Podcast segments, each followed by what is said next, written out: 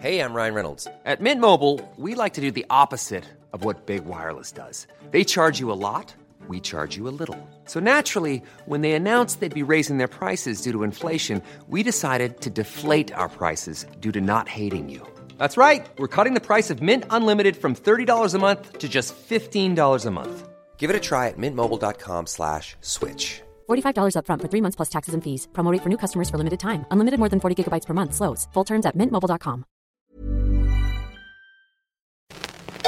Estás escuchando Ellas Ahora. Hey, estoy súper emocionada por compartirte este episodio que fue grabado en vivo en Umi Café en la colonia Roma en Ciudad de México. Este café está adentro de la tienda de Mitu Calzado. Muchas gracias Ale Gámez por ser maravillosa host y compartir nuestro espacio. Si quieres escuchar la historia de Angélica y Ale de Mitu Calzado, recuerda que es nuestro episodio 1. Y bueno, este episodio que estás a punto de escuchar se logró gracias al esfuerzo de varias personas súper chidas que les agradezco muchísimo su voluntad y cariño para lograr esta colaboración. Carlos de los Santos, que nos apoyó en todo lo técnico y en la edición y producción de este episodio, Lindsay Tung en la dirección de arte y fotos, Enriqueta Arias, como sabes, directora de Art Synonym, siempre buscando compartir historias de mujeres en el arte y nos trae invitadas maravillosas como en esta ocasión las Flaminguettes. Mara y Daniela crearon una atmósfera de comunidad y nos hicieron identificarnos con sus historias de sus proyectos y los retos que han enfrentado. Y bueno, al final del episodio seguramente te vas a identificar con las preguntas que le hicieron. Se creó un ambiente muy especial. Hubo un sentimiento de comunidad y un espacio seguro para compartir nuestras vulnerabilidades. Agradezco mucho a las personas que asistieron y formaron parte de esta vibra. Si tú no conoces las Flaminguettes, te invitamos a visitar su website flaminguettes.com y en Instagram las encuentras como arroba flaminguettes. Y aquí va Henry con una breve intro y después ya el conversatorio. Y recuerda que si escuchas ruiditos extraños es porque lo grabamos en vivo. Gracias por tu comprensión.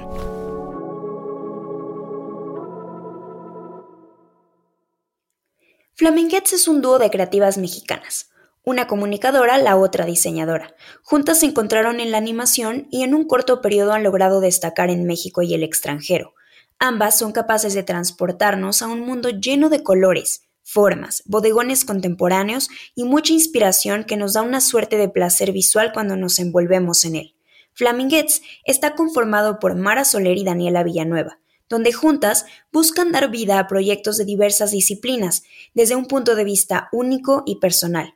Mara y Daniela dirigen y realizan animación, video, instalación y diseño para un amplio espectro de clientes y situaciones, desde músicas como Natalia Lafourcade hasta series como Pan y Circo dirigida por Diego Luna, pasando por múltiples comerciales para marcas, proyectos personales y la imagen del Vive Latino, solo por mencionar algunos.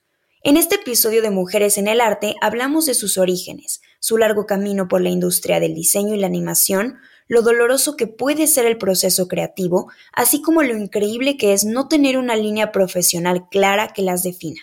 ¿Cómo es que alimentan su creatividad? O sea, ¿qué es lo que hacen como para, por ejemplo, inspirarse para ciertos proyectos o en general para los proyectos? ¿De dónde viene? O sea, sé, por ejemplo, que son amantes de los bodegones y que los bodegones es una de las cosas como más características en sus trabajos de dirección de arte, pero ¿cómo alimentan esa creatividad? Es como, ven pelis juntas o, o, es como cualquier cosa y la cotidianidad lo que alimenta la creatividad o, o, o, hay como cosas un proceso en específico. Pues hemos, hemos tratado de construir un método ¿no? que, que de alguna manera nos funciona como columna vertebral para, para sí, ¿no? Como esta guía, ¿no?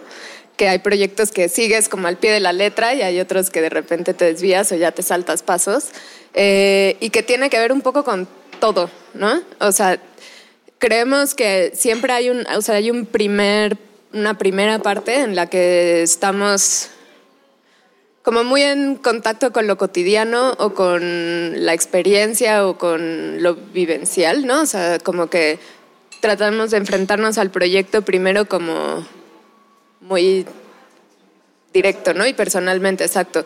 Como de yo recuerdo que yo usaba zapatos, o sea, no que mis zapatos favoritos de niña fueron tal, ¿no? O yo qué sé, o sea, como encontrar el- la conexión personal con el proyecto. Y, y de ahí, o sea, y, y justo, ¿no? Lo que, lo que sí nos da la vida y el tiempo hacer es sentarnos, hacernos un tecito y poner como un cuaderno al, al centro y hacer mapas mentales, ¿no? Como ir llenando y vaciando toda esa información y tratando de conectarla. Y después viene una parte de investigación, ¿no? Donde decimos, ah, bueno, vamos a leer del tema, ¿no? Porque también luego hay cosas que es como, no hay ninguna conexión de primeras, ¿no? Y no sabes ni cómo enfrentarte. Entonces, pues es recurrir a diferentes fuentes de información, ¿no? Obviamente, Internet, Wi- Wikipedia, este, ¿no? Como Sí. lo básico. Y luego también es decir, ah, bueno, me acuerdo que yo tenía este libro específico de tal. O sea, como que van saliendo conexiones, ¿no? Como vas buscando. Incluso hemos, o sea, para Etéreas, por ejemplo, fuimos a ver a un amigo, al papá de una amiga mía, matemático, y le decíamos, pero ¿cómo, no? ¿Qué, qué con el círculo? ¿Qué con el, no? Y, ¿no? Es como seguir nutriendo y tratarte de empapar lo más posible de la información. Eh, si no es eso, es salir a... Cuando, cuando se podía salir. Cuando se Nos podía gustaba salir. salir al mercado, ¿verdad? A recorrer los pasillos eh, de la Merced, de, ¿no? Como buscar, o, o museos también, nos hacíamos estas expediciones juntas. Este, eso es como en un panorama súper ideal y perfecto en el que tienes el tiempo. para poder, tanto personal como el proyecto, proyecto. ¿no? Para, para llevarlo a todos esos rincones. Cuando no te lo piden para mañana. Exacto, exacto. Si Sí, te si lo no piden- hacemos ese método flash, ¿no? Que es como súper comprimido, que igual hablamos como de, ¿para ti qué significó tú y tal? Y entonces decimos, ok, este punto en común nos gusta. Y hacemos una mini investigación, y, o sea, hacemos el mismo proceso pero, comprimido. chiquito, ok. Ajá. Sí. Y por ejemplo, ¿cuántos props tienen en su, en su estudio? O sea, cuando se mudaron, porque estaban en un estudio antes. ¿Ya, ¿Siguen en el del centro o ya, no? Lo Ah, tuvimos que dejar ir por la pandemia. por la pandemia. Sí. Y, o sea, de que no sé cuántas cajas de props No, bueno, tenían. o sea, la, la mudanza duró mucho tiempo en este proceso de seleccionar cuáles no queríamos dejar ir, cuáles ¿Tienen ahora objetos son partes. favoritos? Sí, Sí, esos ¿Sí? nos los quedamos. Sí, obvio. Los demás los donamos. Ahora tenemos como dos cofres súper grandes eh, llenos de objetos que sí decidimos quedarnos.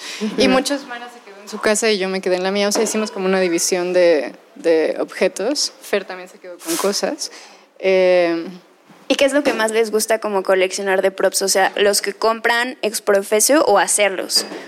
O sea, de que pintarlos, como pintar frutas o pintar copas. O Yo pintar siento que más los cosas. que encontramos, sí, ¿no? los que Sí. compramos o nos encontramos en, no sé, casa de la abuela o cosas así que nos robamos. Sí. y nos llevamos a la oficina. Esas cosas son las que más bien atesoramos, creo. Sí, como que siento que los que intervenimos ya tuvieron su lugar de éxito, ¿no? O sea, como que ya salieron en, en- en el comercial o en el video o en lo que sea. Y después yo creo que los podemos retirar más en paz que aquellos como que encuentras y atesoras y todavía no tienen su, su, su estreno. Esos como que están ahí como de, bueno, ya llegará tu momento, pequeñín. Ten- tenemos varios que nunca usamos todavía, ¿no? Sí. Eso está increíble.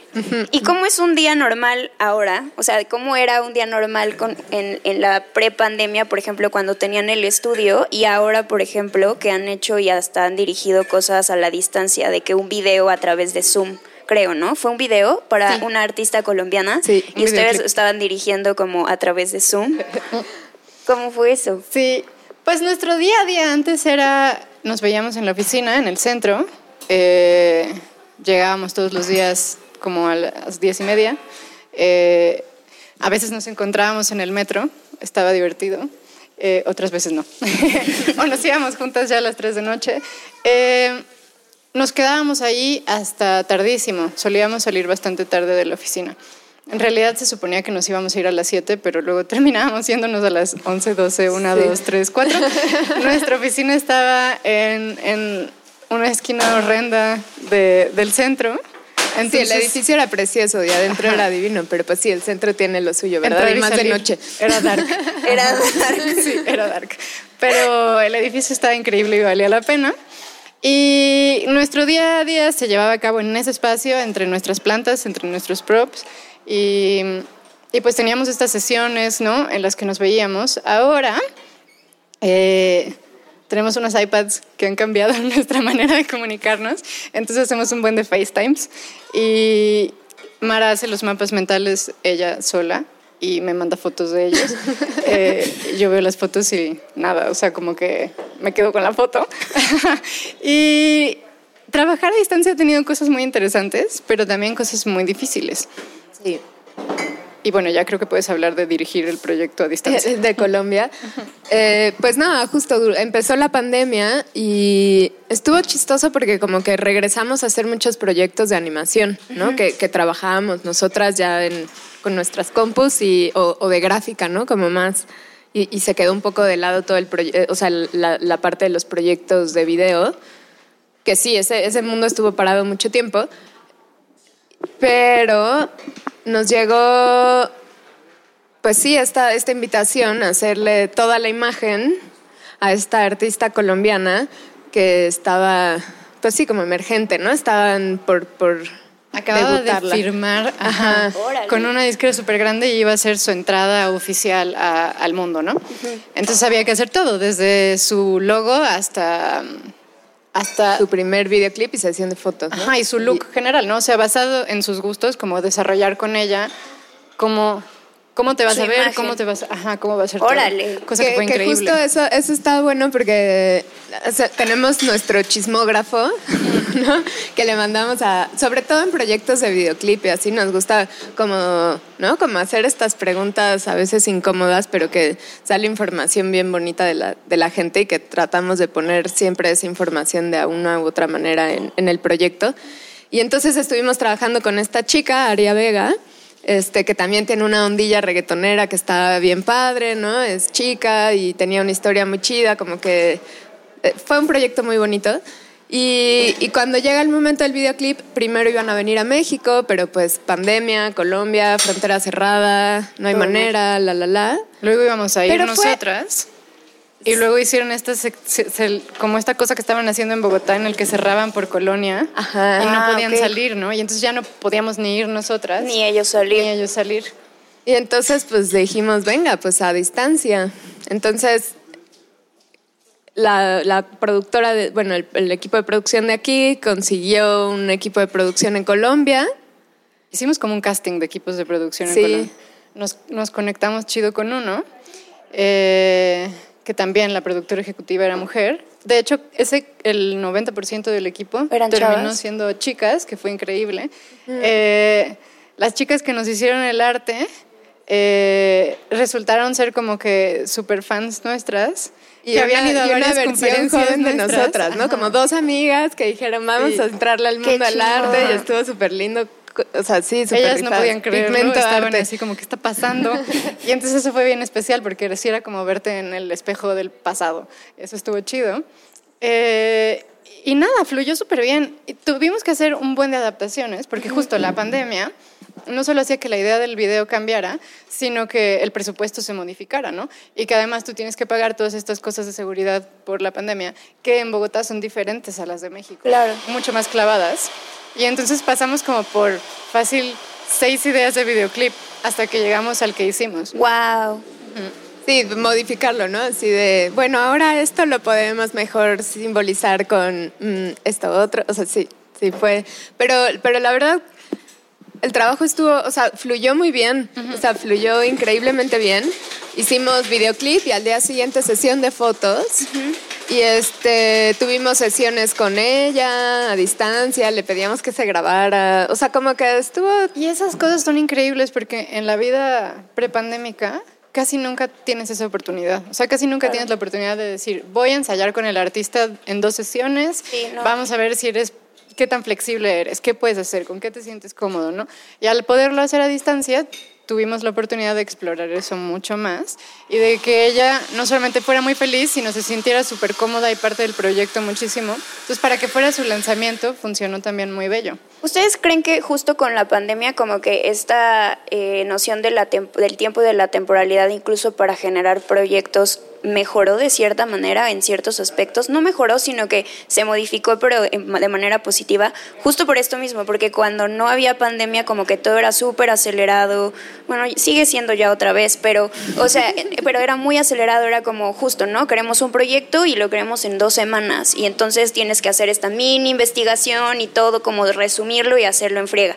Y con la pandemia, como que los tiempos pues se pudieron prolongar un poco más porque estabas en casa, entonces también como que podía haber este tipo de cosas, como de a lo mejor una investigación un poco más larga, o cuando hicimos, por ejemplo, el proyecto de lo de murales con eco, que también hubo el tiempo, porque creo que igual en otra ocasión ustedes me hubieran dicho, estamos súper atoradas de trabajo, o sea, como esas cosas. Siento que sí, pero también hicimos algo que creo que es medio tóxico, que es alargamos el tiempo pensando en que, o sea, porque estamos en casa, ¿no? Y como que el horario laboral se Ah, alargó claro, sí. a, a- a horarios o De sea, la fuera vida. de control, ¿no? Sí. O sea, como que siento que, que se aprovechó mejor y que justo todos estábamos como súper, bueno, ansiosas de, de- de- de trabajar y de hacer cosas, ¿no? Y como que podías invertirle a...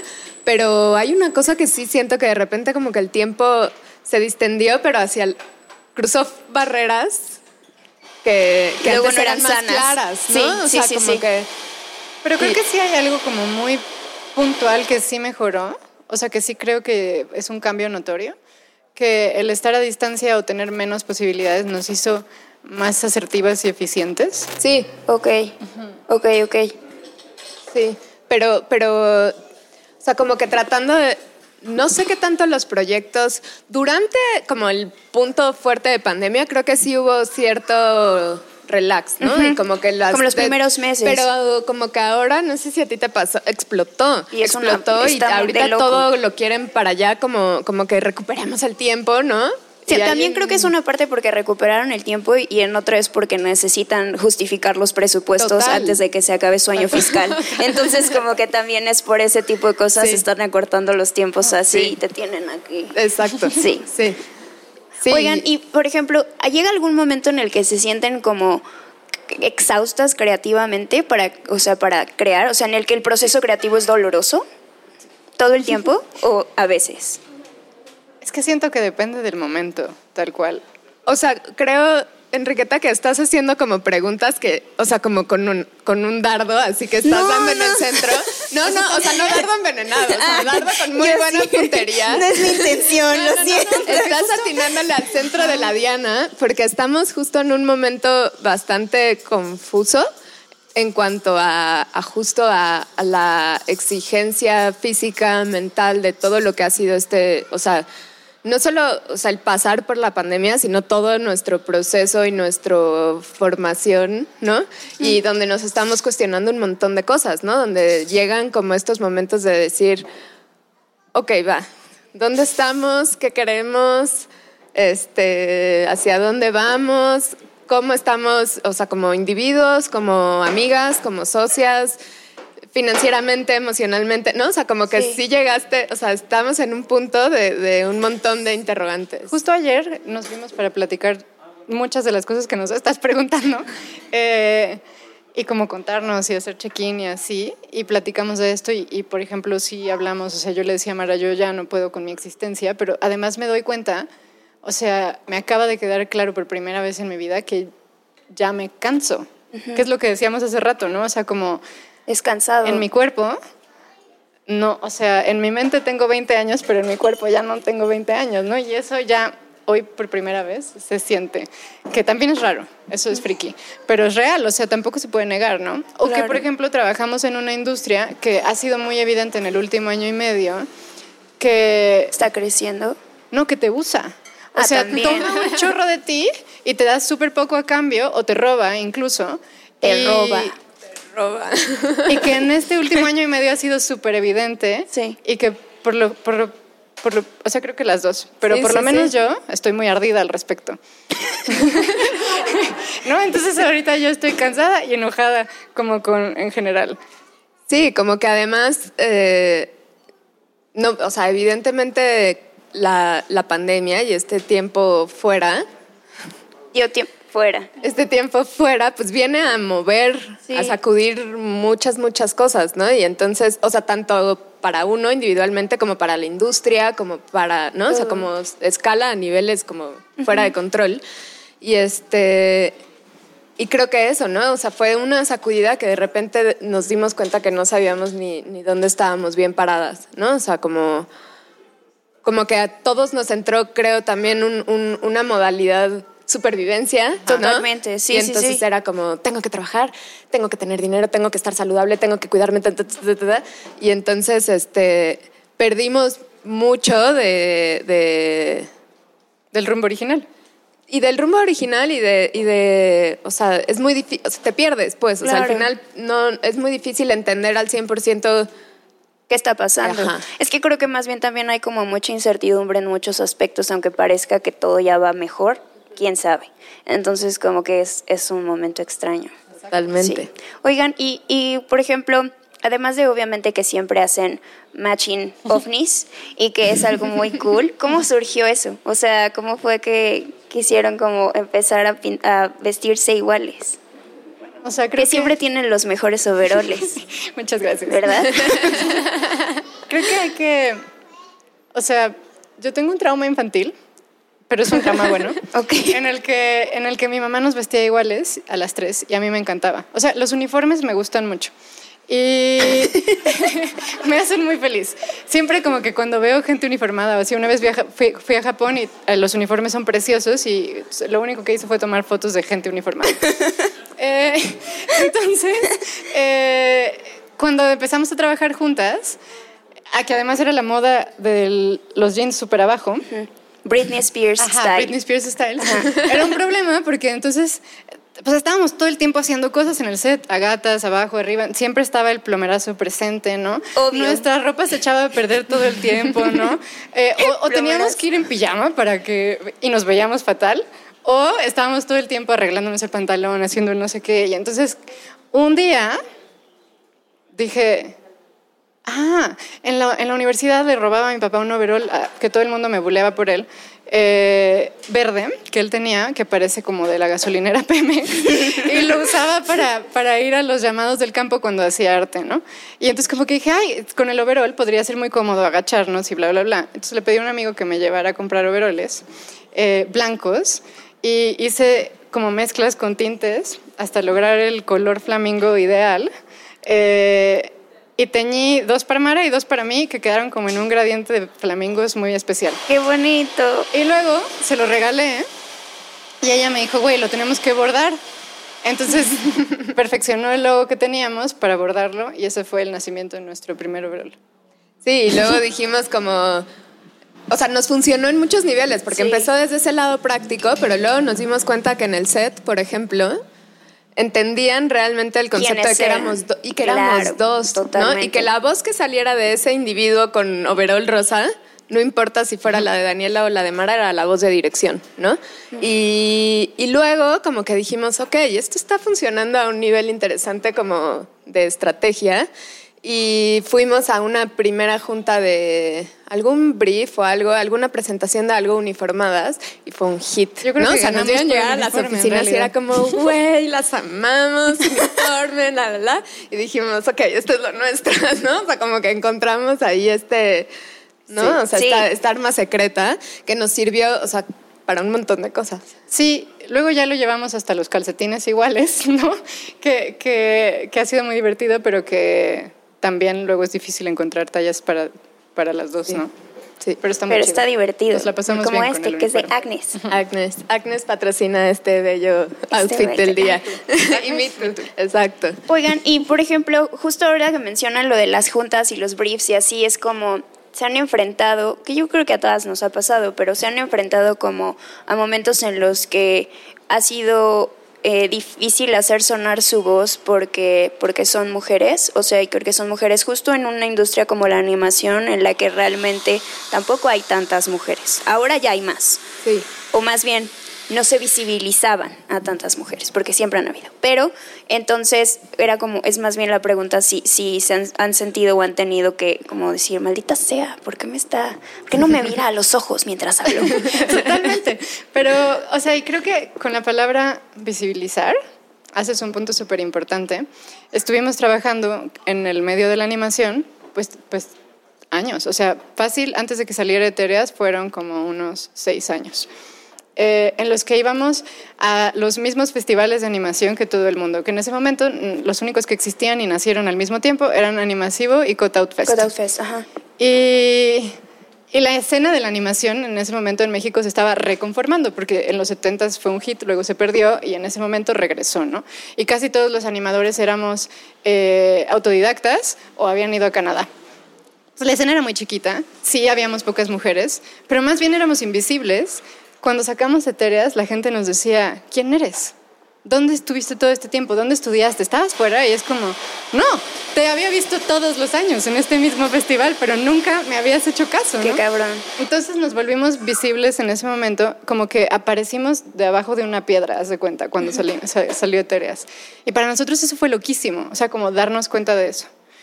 Y, y sobre todo también, o sea, creo que hemos pasado por un, por un proceso bastante interesante de entender, de entender, es, o sea, de entender esa visibilidad y esa voz y de analizar cómo era nuestro, o sea, porque nos salimos de estos estudios donde cada una era la única, bueno, en mi estudio, bueno, en los dos había de repente mujeres colaboradoras, ¿no? O sea, sí había otras chicas trabajando, menos, pero no eran socias, ¿no? Éramos las únicas socias del estudio. Y, y cuando nos salimos, ¿no? Muchos nos preguntaban por qué, ¿no? Y muchos, nos, o sea, ¿Qué y, pasó? y- y nos decían, y, en realidad era más como nosotras mismas pensar, no, pues somos, o sea, no nos entendimos, somos todos amigos, todo bien, nunca hubo actitudes machistas, ta, ta, ta, o sea, como que nosotras en nuestro idilio mágico de, no, no, no, no, un amigo, no, jamás, una buena persona, jamás. Y cuando lo analizas a la distancia, ¿no? Y luego, eso, dos mujeres jóvenes llegando a un set, eh, en el principio, el- uno de los primeros trabajos que tuvimos fue un comercial que había un director de arte que Un o hombre sea, blanco de 50 años. fue, fue una pesadilla trabajar con él y nosotras decíamos, no, bueno, es que nos está, nos está, Nos este, echabas. Pero no era. pero no, creíamos que era por nuestra edad, ¿no? Ajá, o sea, como que chicas. todo el tiempo, ¿no? Como que tratas de, o sea, bueno, tratábamos de. Pues de, sí, ¿no? Como de encontrar hasta que de repente te das cuenta que todo está ahí súper arraigado y, y está metido en conductas tanto nuestras, Sí, ¿no? que nosotros mismos alimentamos. Claro, porque Eh. nosotras teníamos una venda total. Y esa venda, o sea, entre nosotras nos podíamos decir, es que hoy pasó esto en la oficina y sufrí un chingo y se pasaron con esto y bla, bla, bla, y porque creen que yo solamente estoy aquí para hacer esto. O sea, nosotras nos lo podíamos decir, pero nunca se lo podíamos decir a alguien A más. Hasta que una vez nos, inventa- nos invitaron a una mesa redonda feminista y teníamos un chorro de miedo de ir. O sea, era como que no sé ni qué decir de- al respecto del tema. Claro. Eh, bueno, vamos, ¿no? Y ahí fue cuando aprendimos que hay diferentes, o sea, que hay una amplia forma de ver el feminismo eh, y que realmente lo que estaba pasando era que estábamos viviendo un montón de actitudes machistas y no estábamos preparadas para aceptarlo y para, y para decirlo. Entonces muchas veces fue como, claro, esto no es mi edad, o esto no es que mi idea no era buena, o sea, esto es que somos mujeres. Y pues si nosotras no lo aceptamos primero que nadie y lo podemos decir. ¿Quién eh, lo va a hacer? Exacto. Claro. Y, y en, y en N niveles, ¿no? O sea, y a la fecha yo creo que sobre todo... Se siguen enfrentando con. Sí, sí. totalmente. Total, digo, una- es eso, ¿no? Es tan un secreto a voces que luego es muy difícil Decirlo. puntualizar exactamente, pero, por ejemplo, la, la, la, la temática de los briefs que nos llegan, Ajá. Para mí es más que evidente. O sea, y de hecho, nuestro lugar en el medio de la publicidad es medio complicado porque Claro. no, no embonamos con los comerciales de leche nido. Hemos, hemos tratado de visualizar un par y me acuerdo uno que dijimos, ¿por qué no en lugar de una mamá es un papá soltero, señores? ¿no? Y nos "Me, dijeron, no tienen el proyecto. o sea, como, eh, como que no tratábamos nosotras de ponerle cosas y, y de decir, ok, vamos a hacer el comercial de la leche y de la familia, pero, Pero cambiar el mensaje. Ajá, ¿no? ¿Por qué no o sea, representamos otras cosas? Y ya no nos llegan, no nos invitan a los comerciales de leche. Y me acuerdo muchísimo que le decíamos al productor, alguien, no me acuerdo quién fue, pero en algún momento nos dijeron como, no, pues es que no les vamos a dar los de Jeep. Lo que Y pasa, nosotras así pero esto nos lo dijo una ¿qué? mujer. O sea, alguna vez nos estaban ofreciendo una casa productora y nos vino a, a- a platicar eh, la productora ejecutiva, ¿no? Y nos dijo, no, y las puedo meter en proyectos increíbles de maquillaje, de bla, bla, bla, de... eh, obvio no en Jeep. Y nosotros le dijimos, ¿Por como? ¿por qué no Jeep, no? Y ella como, bueno, pues si quieren hacer coches, pues podemos intentarlo, pero como que lo veo súper difícil, no sé qué. Entonces, cuando eventualmente ya elegimos, probamos varias, pero elegimos a la casa productora con la que nos íbamos a quedar más tiempo, les dijimos como, nosotras no, o sea, no vamos a tomar proyectos que estén hechos solamente para que los dirija una mujer porque son para mujeres. Claro. Eso O porque son productos Ajá, femeninos. Exacto. Que eso también llegaba mucho, así como que hagan, yo qué sé. El caso es que dijimos, queremos hacer cualquier cosa. Hombre, cerveza, eh, Hicieron productos, Victoria. Ajá. Coches, mujeres, niños, Hicieron lo que el Vive sea. Latino. Hicimos el Vive Que Latino, además- que eso fue un drama. Cuenten. Pero- Así.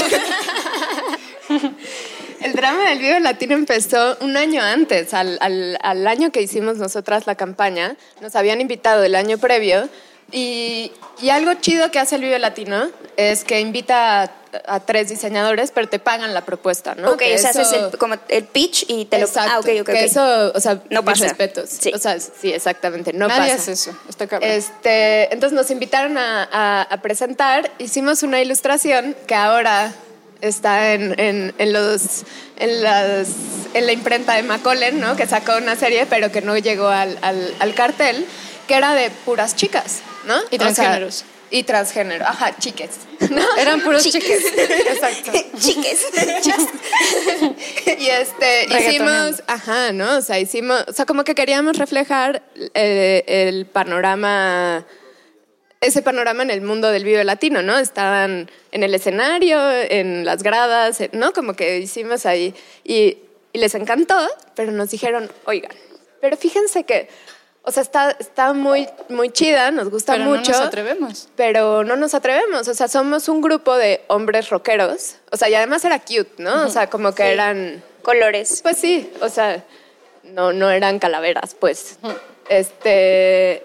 Y, Y tatuajes. eh, Ah, sí. calaveras Nos y dijeron, tatuajes. somos un grupo de hombres rockeros y nos da un poco de miedo. O sea, estuvo chido que lo aceptaron y nos Sí, lo sí. dijeron como era, ¿no? Así. Y como venía. Y nos dijeron, y queríamos ver, pues si no querían agregar a uno que otro güey por ahí, ¿no? Pues al novio de una. al- Y nosotras como, no, no.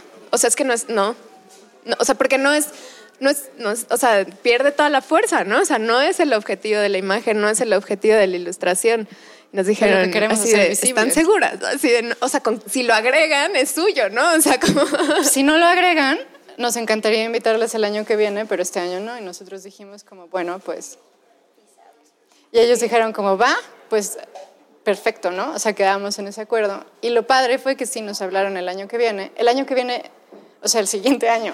Ya, ese, ese año ya no, ya no concursamos. Ok, o sea, ya las eligieron. fue, no- ajá, y fue con el diseño que salió. Exacto. Pero- hicimos dos pero propuestas. hicimos uno nuevo, ajá. Ok, ok, o sea, ok. hicimos dos propuestas distintas. Sin chiques. Para que, sí, para que ellos pudieran elegir. Les dijimos cuál era nuestra favorita. De todas formas, pues dijimos, vamos a hacer nosotras. O sea, ya entendimos lo que a ustedes les importa. También háblenos del mercado al que quieren llegar, ¿no? Porque ellos también tenían miedo como de que, Nadie fuera. Dejara de ir ajá, de gente. que dejara de ser el Vive Latino. Que, que pues eso siempre es importante, ¿no? Tu look se tiene que adaptar al mensaje y al público que lo va a recibir. Este, me sentí súper comunicóloga de repente, Eh, pero bueno, eso es fundamental. Y entonces pues ya hicimos estas dos imágenes, eh, quedó, y la imagen fue muy bien recibida por unos lados, muy agredida por otros, ¿no? Se nos llamó feminazis. Pero es que en Eh, realidad nosotros dijimos, bueno, va, ¿no? O sea, ya no vamos a, o sea, como, pero queríamos pues mantener un poco, o sea, en, en algún detalle y en algún punto, pues el mensaje, o sea, como que no queríamos sentirnos censuradas, ¿no? O sea, al Claro. final era como, bueno, ya la van a hacer, pero ya saben lo que nos gusta. Y dijimos, no, vamos a poner, ¿no? Y entonces la manita clásica de BL le pusimos uñas, Uñas largas. uñas largas. That's Y- it. O eso, sea, o sea, fue como de... o sea, Feminazis que desacraron íconos de la mexicanidad. Íconos de la mexicanidad. O sea, el logo vive latino, ¿no? O sea, O sea, ¿cómo nos atrevimos? Y la palabra desacrar, desacrar es como fuertísima. Fuertísima, Sí, ¿no? Así decía, como- no puede ser que las feminaces hayan llegado hasta el Hasta logo aquí. del Vive Latino. Ajá. Era como, tú, relájate un chingo, güey. Sí, ¿no? O sea, como- wow. sí, sí, se Pero puso- nada, muy interesante también eso. Sí. Y, y estuvo increíble porque además ese año, o sea, el, el- el cartel del año pasado no, había estado tan chido y en el que nos tocó estuvo Gorilas y entonces ya fue súper más mágico. Claro, porque entonces Como yo que decía, llegó cuando mi tenía yo que llegar. adolescente, que llegaba de la, de la escuela a aprender MTV y a ver gorilas, estaba privado cuando vio que su imagen estaba alrededor de gorilas cantando. O sea, eso Qué estuvo chido. muy chido. Eso está bien padre. Oigan, y este proyecto que están haciendo, que todavía no sale a la luz, pero que también tiene que ver con el Ula Ula, Sí. y es un proyecto, es como Etéreas, pero madura. O sea, Etéreas, do- o sea, ahora, Sí, sí, sí. evolucionado. Sí, total. Nueva región. ¿Cómo va? ¿Ya lo van a sacar? ¿Va a salir? ¿Ya lo terminaron? madera. Cuéntenos un poco de qué va también para que sepan. Bueno, primero tienes que saber que yo creo que es el proyecto más largo, Y cambiante. más cambiante. O sea, creo que si hiciéramos un documental de, de ese, de, ese, de ese proyecto, es la historia de Flaminguettes. O sea, es un proyecto que empezamos, incluso que grabamos En el 2014. antes de que saliera Etéreas. O sea, Ok. la primera versión de este proyecto. O sea, exi- existía ya Etereas en el sentido de que lo estábamos terminando. Ah, pero no había Pero no había todavía visto no habías visto la luz hacia el público. Ok, ¿no? ok, ok. Y entonces, eh, eso, hicimos etéreas, nos encantó, la, la, la, y supimos que Maragua, The Amazing, que es, pues, yo siento que es una especie también como de ángel guardián nuestro, o, o nuestro espíritu animal, ¿no? O sea, que, sí. eh, es, una, es una Hooper. eh, que vive en Los Ángeles, nació en En Australia. En Australia. Su papá es somalí.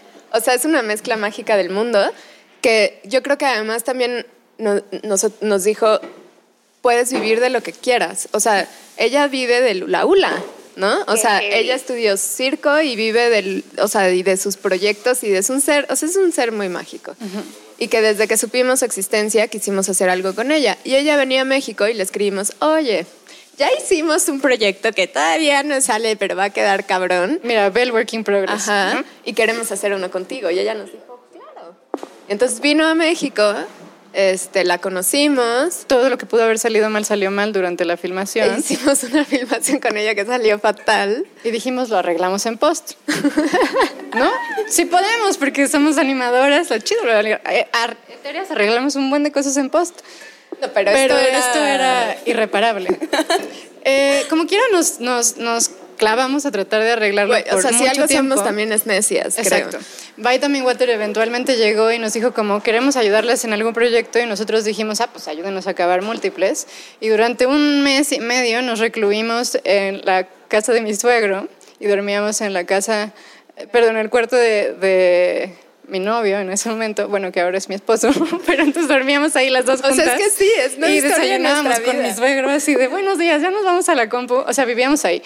Eh, y nos íbamos a la compu y chambeábamos. Venía nuestra amiga editora, Denise, eh, y otra chica y un, y un chico también, ¿no? Que nos estaban ayudando a hacer efectos. Y ahí A estábamos. rotoscopiar, a o sea, rotoscopiar. porque en realidad era como lo único que nos sirve es este pedacito del video, hay que recortar todo lo demás, Ajá. ¿no? O sea, es- sí, no, no. Y entonces parchamos múltiples hasta que quedó más o menos eh, y llegó la fecha de estreno y le dieron play en el CCD y pasó en Fast Forward. Y, y ya, o sea, así pasó en 20 segundos en Fast Forward. Dijeron como, bueno, gracias por el corte de Flaminguettes, chido, bye. Y dijimos, Pero lo "No, bizarro de todo esto es que para nosotros fue una especie de alivio. O sea, estábamos, o sea, sacamos el corto, pero decíamos, Porque "Puta, habíamos- es que no- esto no está del todo bien, pero bueno, pues ya, ¿no? O sea, A como de ya. O sea, ya le dijimos a Vitamin Water que lo íbamos a presentar. Ajá, o sea, pues, ¿qué hicieron, hacemos ahora, hicieron, no? hicieron unas cosas para poner en la puerta, ¿no? ¿Qué Sí, sentido tenía? Ah, no, no es que lo sé. ponías en la botellita, ¿no? Bueno, no importa. Ah, un colgante de botellita, sí, sí. O sea, estaba ya, o sea, era una realidad, tenía que suceder, ¿no? Y estábamos súper nerviosas y medio, yo creo que un poco desilusionadas, ¿no? O sea, se iba Enojadas a estrenar. también con en el proyecto. Porque además se estrenó en, el- en un animasivo, o sea, En era dentro de un festival de animación con todos nuestros Colegas. colegas y nuestras colegas. Y este, y sucedía en Fast For- Forward, creo que todo el mundo. Qué dijo, conceptual su corto, "¿Qué es está eso?". increíble. Y nosotras, ah, sí, chido, bye. Sí, bueno, como... Exacto, o sea, huimos y este y guardamos eso por la eternidad y dijimos, ok, Lo tenemos que esto arreglar. nadie más lo puede ver. Claro. O sea, lo vieron los pocos afortunados que estuvieron ese día, bye. Tratamos de lo, arreglarlo un poco más. O sea, lo escondimos. Sí. Luego tratamos de arreglarlo un poco más y luego nos dimos cuenta que no solamente era irreparable y que había que aceptarlo, sino que habíamos crecido en el proceso. O sea, cambiamos. representaba, Ya ¿no? no nos representaba para nada. Y dijimos, esto ya ni siquiera representa a Maragua, o sea, hay que, hay que re- regrabarlo, ¿no? Entonces le escribimos a Maragua, ahorramos mucho dinero eh, que, que hicimos de muchos comerciales y dijimos, vamos a regrabarlo. Y lo regrabamos. Y el material estaba increíble, ¿no? Perfecto, Ah. está increíble. Eh, pero luego la vida nos atrasó otra vez y luego nos volvimos a quedar sin dinero para la postproducción y luego tuvimos que volver a ahorrar un montón de dinero y por fin empezamos a hacer etéreas en el momento en el que llegó, digo, múltiples, en el momento en el que llegó la pandemia. Sí. Entonces estamos ya en La en fase final. la fase final de la etapa de postproducción, eh, pero, pero, pero todavía no está ahí. Lo estamos trabajando en Tepoztlán, Ajá. en un estudio de post que está allá. Eh, el pobre corto ha vivido de todo, hasta incendios del Teposteco. Sí, total, total, Pobrecita, total. la verdad. O Sí, sea, pero está muy loco. Incluso, este, fue, o sea, nos dimos cuenta con, con, con Etéreas que la colaboración estaba chida, ¿no? Y que podíamos encontrar varias puertas y conexiones, ¿no? Con gente. Entonces, para, para este de múltiples, le escribimos a, a una músico, a Yarina de Marco, eh, así, ¿no? De- ten- tenía en ese momento una versión del Venao, que nos encantaba. mágica y que oíamos así, ¿no? En YouTube, güey, así, le escribimos, güey, nos encantas, nos encanta tu música y estamos por sacar un corto y queremos que hagas la música. Y ella, Seamos amigas "Sí, de internet". claro. Y luego justo Yarina y Maragua se hicieron súper amigas y viven las dos en Los Ángeles. Y, o sea, y, o sea, es a lo que ya las dos tienen bebés. O sea, es ¿Las como, tres? güey, ya, o sea, Las tres. sí, realmente si hacemos una línea de tiempo de múltiples, está toda nuestra historia ahí vaciada. Loquísimo. Qué padre. Aparentemente nos falta una semana de trabajo que tenemos que elegir en el próximo como mes y medio. Y, y después de eso será a volver a arreglar la música que tampoco nos representa y a, a Yarina tampoco y sacarlo. Así que esperamos que salga en el 2021, pero si nos mordemos la lengua, no quiero prometer nada. Ok. Oigan, amigas, pues ya se nos acabó el tiempo, me informan. Pero una última pregunta es, mm, si pudieran cambiar algo o modificar algo como de toda la trayectoria que llevan, ¿cambiarían o modificarían algo o creen que todo ha sido como ha tenido que ser? O sea, para mí hay esta parte en la que sí, todo ha sido aprendizaje y de todo hemos aprendido, pero, pero creo que sí hubo un error. ¿En la No sé. Matrix? Sí. que si pudiera regresar y repararlo, sí lo repararía, porque creo que estaríamos, no sé si mejor, pero, pero en un lugar, bueno, ¿Diferente? igual sí mejor. O sea, sí, como que nos costó mucho trabajo Hiring for your small business? If you're not looking for professionals on LinkedIn, you're looking in the wrong place. That's like looking for your car keys in a fish tank. LinkedIn helps you hire professionals you can't find anywhere else, even those who aren't actively searching for a new job but might be open to the perfect role. In a given month, over 70% of LinkedIn users don't even visit other leading job sites. So start looking in the right place. With LinkedIn, you can hire professionals like a professional. Post your free job on linkedin.com/people slash people today. Dilo. Que no quiero. Hubo, hubo un crew de producción con el que creíamos que íbamos a trabajar muy bien y que, No pasó. y que, y que íbamos a crecer y íbamos a lograr llegar a un lugar muy especial y que nos dimos cuenta de, de que ese, ese camino nos estaba llevando a, a una dirección que no queríamos y nos dimos cuenta un poco tarde. O sea, como que es muy difícil mantenerte como dúo y, y es muy difícil un dúo multidisciplinario que cada proyecto tiene características distintas. Y entonces veníamos de estudios y de repente, de- o sea, decíamos no queremos ser un estudio, pero de repente parecía que lo que necesitábamos era hacer un estudio, pero de- Exacto. no, o sea, como Cuando que entró este crew de producción, que, que, que eran más, justo el proyecto empezó a crecer sin, sin control, ¿no? Y, empezamos a recibir también proyectos muy grandes. Entonces, como un poco eh, la ola empezó a que si nosotros nos, nos- nos diéramos cuenta, nos volviéramos un estudio otra vez. Y de pronto ya éramos ocho personas en la oficina eh, y había que, pues, pues mantener el estudio, ¿no? Mantener a estas, no, bueno, no, no le pagábamos a todo el mundo porque teníamos becarios, pero a muchas personas que defendían de nosotros y evidentemente era chido por muchas cosas, pero también era súper complejo y súper difícil. Y también creo que nadie te explica, para empezar nadie te explica cómo, cómo poner una empresa, pero luego cómo administrarla, ¿no? Eh, ayer estaba yo viendo en TikToks precarios a alguien que decía que no sabes, no sabes administración y él como no, misión, visión, poda. Y yo es lo mismo que yo sé, como, así me siento. Visión, visión, poda. Eh, punto, nada, no sé nada más, ¿no? O sea, como... eh, entonces justo como no saber cómo administrarte, no saber cómo llevar tu empresa, no saber cuáles son tus límites y que de pronto los proyectos te obligan a crecer sin sentido, ¿no?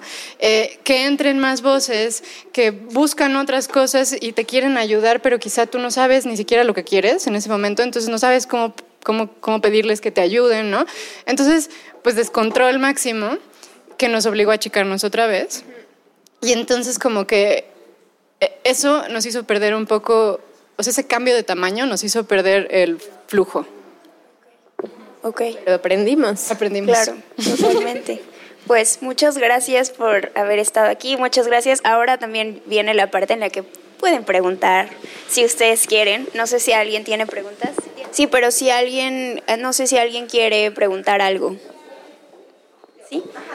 Le pasamos- Bueno, repito la pregunta que es cómo tener el valor para pues hacer, decidir cómo terminar con algo que no te está haciendo bien porque estás trabajando un chingo y no te están pagando y pues yo diría que emprendas tu propio proyecto. No sé qué te vayan a decir las flaminguetes, pero tú puedes, tú puedes. Bueno, ayer nosotros éramos tú, llorando también en la terraza, Eh, llorando ella, llorando yo, cansadas y frustradas, porque como, como te decíamos, o sea, sí somos parte de un medio súper injusto, que además en nuestro país es todavía más injusto. Y mm, no respeta el tiempo, no respeta el trabajo, claramente no paga lo que se debe y se aprovecha mucho de uno. Y creo que lo que nosotras nos ha ayudado mucho, como dice Enriqueta, fue, pues sí, emprender nuestro propio camino, pero darte cuenta que nada te está atando a algo y que tienes un colchón de gente que te puede ayudar, que puedes hacer conexión con tus amigos, con, eh, con desconocidos también, que puedes como de pronto ir encontrando alianzas y que sí puede ser muy rudo decir hasta aquí, pero que si no lo haces tú por ti, nadie lo va a hacer primero. O sea, tienes tú que ser valiente y decir, ya, no puedo más, porque si yo no estoy bien, no hay nada. No puedes, es- no puedes existir, no puedes estar, ¿no? Entonces, eso, yo te diría, esa no es la única opción con la que te vas a encontrar en la vida. Si se siente, es como cuando sales de la universidad que te dicen como, o, o sea, this is it, este es el futuro de tu- de- para siempre, ¿no? Eso es una mentira que nos han embutido y nos hemos comprado, ¿no? No es, lo que estás viviendo ahorita no es para siempre y no es lo único que te vas a encontrar. Hay muchas formas de hacerlo. Podrías estar buscando otro trabajo mientras te quedas con este y dices, ok, voy a estar ahí. Podrías dejarlo todo y, y de la nada decir, ya basta. O sea, hoy es el día en el que voy a decir nunca más y voy a tener paciencia, ¿no? Como que hay varios métodos. Podrías emprender tu propia empresa. Eh, pero creo que lo primero es que que por más difícil que sea, sí pienses primero en tu bienestar antes que cualquier otra cosa. Y tu bienestar ecológico. el ecológico es importantísimo. Pero el psicológico y, el, y, y, la salud es fundamental, porque justo además nos exige físicamente mucho este medio. Y si emocionalmente bien, no estás bien, pues físicamente tampoco. Y ¿cómo puedes estar en un llamado de 14 horas si tu cuerpo y tu mente ya no pueden más con esto, ¿no? Sí, bueno, yo también quiero poner, tener una opinión ahí. O sea, yo no hago animación, pero justamente creo que a mí me pasó una cosa similar en la que llegó un límite en el que era un trabajo en el que me querían pagar menos de la mitad de lo que me pagaban y era en el momento en el que me acababa de independizar y estaba pagando una renta y demás y, y, fue como, no, y me senté en las escaleras afuera de esa oficina a llorar. Y dije como, ¿cómo demonios voy a hacer para, para continuar? Y fue ahí donde decidí que iba a empezar a trabajar de manera independiente. Obviamente lo primero que hice fue llamarle a mi mamá llorando y decirle, ¿qué voy a hacer? ¿Cómo voy a pagar la renta? Son seis mil pesos y no tengo dinero. Y después ella me dijo, ok, no te preocupes, intenta los seis meses. Si en seis meses ves que ser freelance no te funciona, ves qué haces. Y esos seis meses se han convertido en cinco años. Entonces, creo que también de esas cosas y esas crisis que pueden ser muy difíciles, puede salir una gran oportunidad y yo te digo que te avientes y que dejes ese trabajo y que por lo menos empieces a trabajar de manera independiente o que los uses y que, y que hagas otras cosas a la par de lo que estás haciendo y si no te están pagando no te pueden exigir. Y si no, pues si no te vas a, vas a salirte y ya. Pero claro, como dice Enriqueta, si, si ellos te están usando, piensa tú también si a ti te conviene usarlos de la misma forma, ¿no? Sí, o sea, Capitalismo. ¿Alguien más tiene alguna pregunta? ¿Sí? ¿Cuáles son como los métodos o las formas que han tenido ustedes para llegar a los clientes que quieren? Voy a repetir la pregunta Ah, para sí. el podcast. ¿Qué- Bien. ¿Cuáles son los métodos o las formas que han tenido para llegar a los clientes? Pues un, un método, digamos, ha sido siempre pensar en mantener un equilibrio entre nuestros proyectos personales y los proyectos comerciales. Eh, esto su- sucedió tampoco, o sea, de manera planeada, pero también afortunada, ¿no? Porque con Etereas nos pasó que pues lo hicimos porque lo queríamos hacer y de repente nos dimos cuenta que nos llamaban y nos decían, ah, queremos que hagan esto para nosotros. Ah, Que teníamos una joya que podíamos explotar y la mandamos a ciertos lugares. Sí, o sea, el, cómo llegó a esos clientes, o sea, sí hay una estrategia, obviamente, de, de difusión y de que te vean, ¿no? Pero nos dimos cuenta que funcionaba no solo, o sea, porque yo creo que lo que dijimos con Etereas fue, queremos que, o sea, tenía un límite, o sea, sí había una meta, pero era muy clara, ¿no? O sea, lo hicimos y dijimos, queremos que sea Vimeo Staff Pick. O sea, literal fue, queremos que esto sea un Vimeo Staff Pick. Y que sea nuestra carta de presentación, ¿no? O sea, como... Pero, pero ni siquiera decíamos porque queremos que esto le llegue a tal marca o porque, ¿no? O sea, como que terminaba un poco ahí. Hicimos una estrategia que justo, ¿no? Lo difundimos con un montón de gente y lo mandamos. Hicimos una fiesta, guara, guara, guara, guara, ¿no? Hicimos como todo nuestro papel de difusión. Pero nos dimos cuenta de eso, que después lo primero fue Palacio, ¿no? No- Nos escribieron y nos dijeron, queremos que hagan motion para este comercial de Palacio. Y dijimos, Palacio de Hierro. ¿Podemos decir marcas? bueno, no, nunca, bueno, no. Pero entonces eh, dijimos, ah, ok. O sea, ahora están viendo nuestro trabajo y nos están buscando por eso, ¿no? Y entonces dijimos, "Mm, esa es una estrategia, ¿no? O sea, al final esto es una manera en la que, en la que nos van, o sea, como funcionó en ese nivel de, de- de buscarnos por nosotras, ¿no? Este, y entonces nos dimos cuenta de, de que teníamos que ser muy cuidadosas con lo que sacábamos con nuestra firma, ¿no? y, y lo que realmente difundíamos como, como trabajo de Flaminguettes. Y peleamos mucho y siempre fui- hemos sido como bastante directas con, con los clientes diciéndoles es nuestra visión o no, ¿no? O sea, cuando nos cambian algo muchas veces, o sea, siempre, o sea, aunque cedamos, dejamos claro como de perfecto, pero esto no, no nos representa o esto no tiene que ver con el concepto o tal, ¿no? Y, ajá. O sea, cuando sembramos las semillas, o sea, cuando dijimos como esta es nuestra estrategia de difusión para hacer Vimeo Staff Pick y va a ser eh, así, vamos a hablar con tal y tal, y queremos que para eso también tenga un, un buen de views, porque queríamos tener millones de views, ¿no? Y entonces, ¿cuáles son los blogs que nos gustan, no? En ese momento estaban de moda los blogs, eh, y entonces, ¿cuáles son los blogs que nos gustan? Y mandábamos ahí como, tenemos este corto y lo vamos a estrenar, el estreno va a ser este día en esta página de Ula Ula, bla, bla, bla. Nos encantaría si ustedes también lo pueden repostear somos fans, ¿no? Así fue, como llegó a Juxtapoz, exacto. Entonces hicimos como esta estrategia. Luego nos dimos cuenta que esa estrategia era replicable eh, con marcas. Pero ahora esas semillas que sembramos con las marcas dieron frutos años más tarde. O sea, años más tarde. Y de forma también de pronto subliminal, ¿no? Gente que nos decía como, fuimos a ofrecerle a Etéreas a Adidas. Y Adidas nos dijo como, no, pues no, bye. Y Sí, luego queríamos que nos ayudaran a sacarlo, ¿no? O sea, filmarlo. ya, Nike Tap. Ajá. Y luego ellos, años más tarde, llegaron y nos dijeron como, hagan algo para nosotros, nos encanta, ¿no? O sea, como que hay que tener paciencia, pero que si tú apuntas hacia ciertos puntos y, y- y les hablas de ti y les muestras tu trabajo, eh, eventualmente Podrá o no llegar, pero podrá bueno, pero llegar, pero creer sí. que sí. Y entre más semillas siembras, pues mejor. ¿Alguien más tiene alguna pregunta?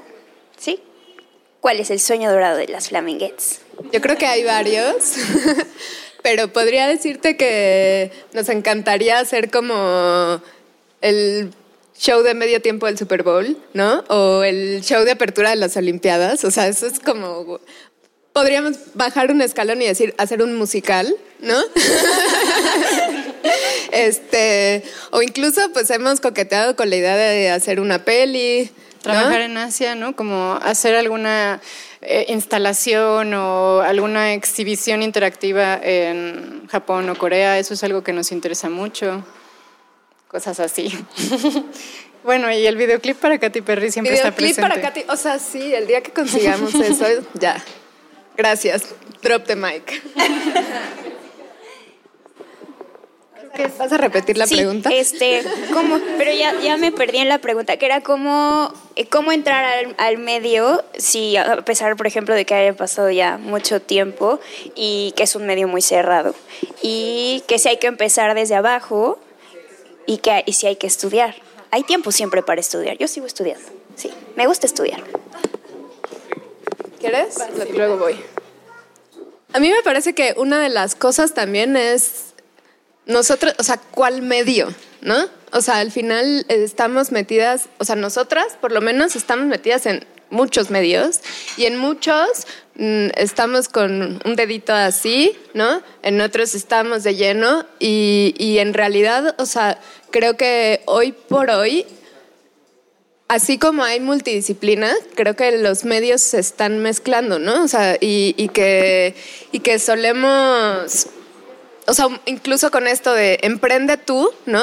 O sea, es- define tú, ¿no? O sea, de- de- o sea, creo que nos toca también definir nuestras trincheras, pues, o sea, desde de- cuál va a ser nuestro medio y, de- y desde dónde queremos estar produciendo y haciendo y, y sacando cosas, ¿no? O sea, como que va más solo a, a hacer nuestro trabajo, sino podemos construir esos medios. No sé si me explico un poco, estoy siendo muy, muy filosófica, pero creo que parte de lo que hemos logrado es no, no des- o sea, Cerrarse. no cerrarnos, ajá.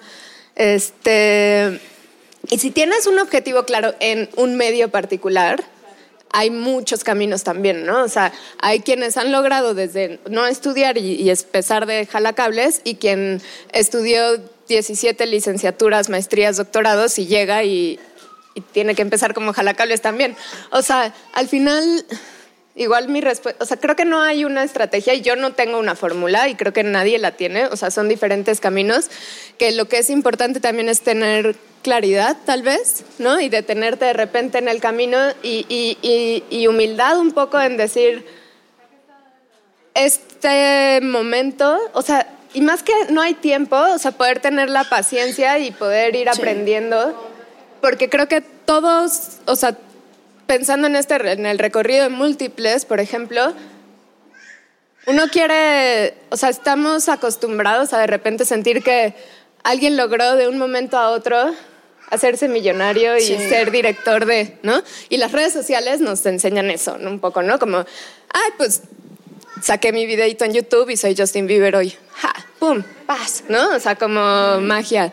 Y, y, creo que ni siquiera el caso de Justin Bieber es así, ¿no? O sea, creo que en, en, en muchos casos de éxito hay un montón de trabajo. Dices estudio, dices jalacables, dices eh, sirve café, dices lo que quieras, o sea, como quieras nombrarlo, ¿no? Creo que hay talacha, ¿no? En, en, en la mayoría de los casos. Y, y, eso, y no dejar que te defina, ¿no? O sea, si fui jalacables dos años, no quiere decir que eso vaya a ser toda mi vida. Si este proyecto no salió hoy, no quiere decir que soy un fracaso y estoy condenada a que no salga nunca más. Y, y construir tus espacios y tus redes y tus ¿sabes? O sea, que no, que no, no dejemos que nos definan las, las, los términos generales y las maneras habituales de, de, las cosas, ¿no? O sea, nosotras no nos podemos definir como directoras de comercial. En el mundo del arte somos un misterio, en el mundo del diseño somos un misterio, o sea, ¿no? Como, pues, ¿no? No, no, no, no sé. O sea, es que yo creo que el crecimiento profesional no es lineal, o sea, Totalmente. y que es por eso que no, no puedes como pensar que porque estudias una cosa y entonces llegas a donde tienes que llegar o donde pensabas que tenías que llegar y entonces después de eso viene mucho dinero y entonces después tienes una casa y te mueres. O sea, como que creo que como que creo que eso es una cuestión como de entender que los procesos profesionales también cambian conforme vas creciendo y como ellas mismas, es como tienen, o sea, podría alguien definirlas como que están en el punto más álgido de su carrera y ayer nos dijeron que tenían una crisis existencial profesional o sea, creo que en ese sentido es entender que se puede volver a ser un jalacables en lo que sea, en cualquier ámbito profesional, y que también creo que cada vez estamos en un mundo en el que las definiciones profesionales están cambiando cada vez más y se están volviendo transdisciplinarias, y en la que no te tienes que definir. Es como mi amiga Zaira trabaja en producción, pero es directora y se dedica a hacer los props más raros. Y es como, o sea, es, es, es eso, y es como de, pero antes hacía cuestiones de arte, pero, o sea, como que creo que más bien todo, todos los, los, campos profesionales los vas construyendo, lo vas, lo vas construyendo tú como persona, no el medio ni el espacio. O sea, por ejemplo, yo tampoco creo que puedo definir muy bien qué hago, o sea, porque, porque es, es raro y, y como que no estoy en ningún campo porque justo ni es la publicidad, porque no me gusta, pero también es de lo que vivo, pero, pero producir murales, pero en el, en el mundo del arte tampoco soy como ni respetada ni nada porque el street art no es arte. Entonces, como que hay muchas cosas y creo que eh, es, es más bien que, que, te preguntes qué quieres hacer tú y a partir de ahí qué es a dónde, a dónde quieres llegar y no por quién te defina o el medio en el que vayas a trabajar. Y en realidad esa pregunta nos Siempre la hacemos la todos. tienes. Ajá, ¿no? no Ajá. hay una respuesta a Sí, esa pregunta, Y ¿no? más si te da el impostor, seguro te da en la mañana, en la tarde y en la noche. Sí, sí, o sí. sea, de que Total.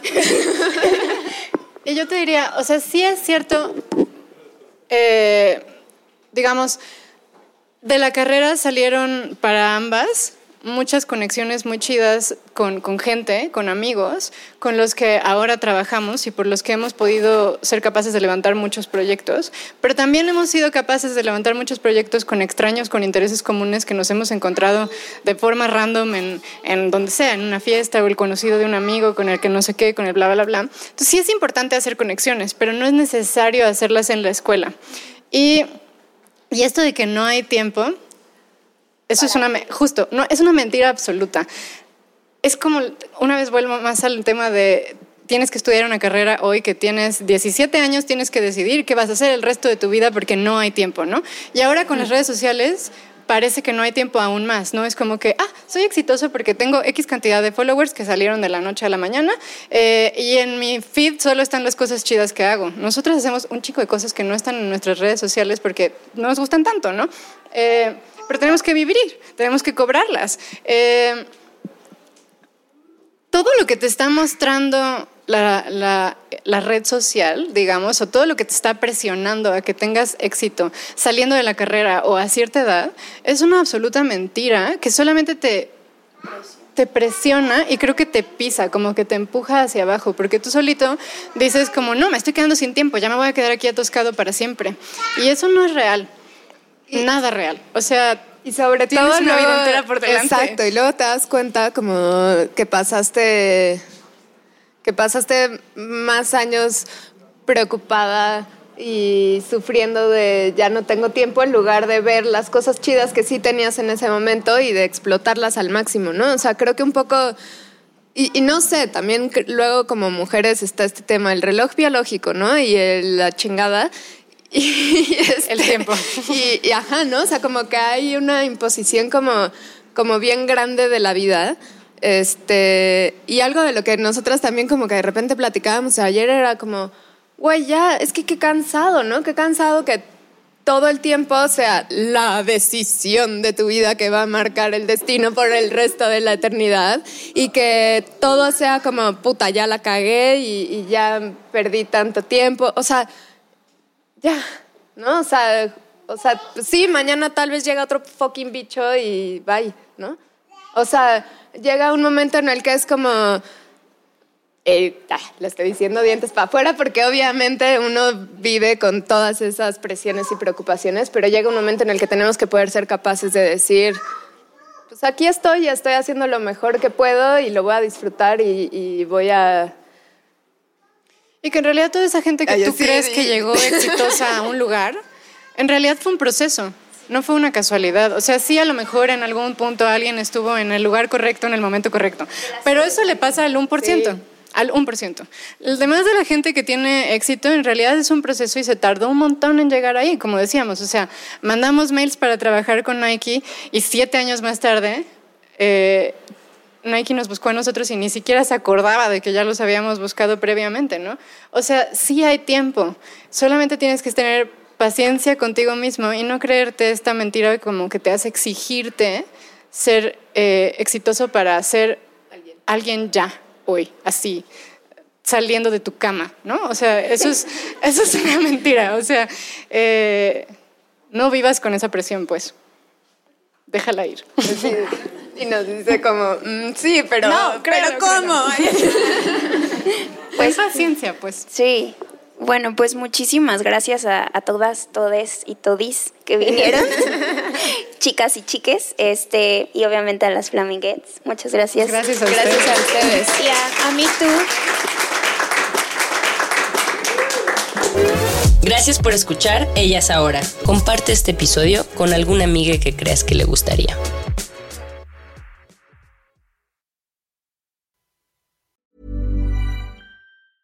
Want to get a chiseled look in the jawline? Sculpt and shape your jawline with added volume from Juvederm Volux XC. Juvederm Volux XC is an injectable gel specifically designed to be robust enough to improve moderate to severe loss of jawline definition. And it is the first and only hyaluronic acid filler approved for the jawline. Add volume to your jawline for a chiseled look with Juvederm Volux XC. For important safety information and to find a licensed specialist, visit juvederm.com that's J U V E D E R M.com. Not for people with severe allergic reactions, allergies to lidocaine, or the proteins used in Juvederm. Common side effects include injection site redness, swelling, pain, tenderness, firmness, lumps, bumps, bruising, discoloration, or itching. There's a risk of unintentional injection into a blood vessel, which can cause vision abnormalities, blindness, stroke, temporary scabs, or scarring. Talk to a licensed specialist to find out if it's right for you. Visit juvederm.com. That's J U V E D E R M.com.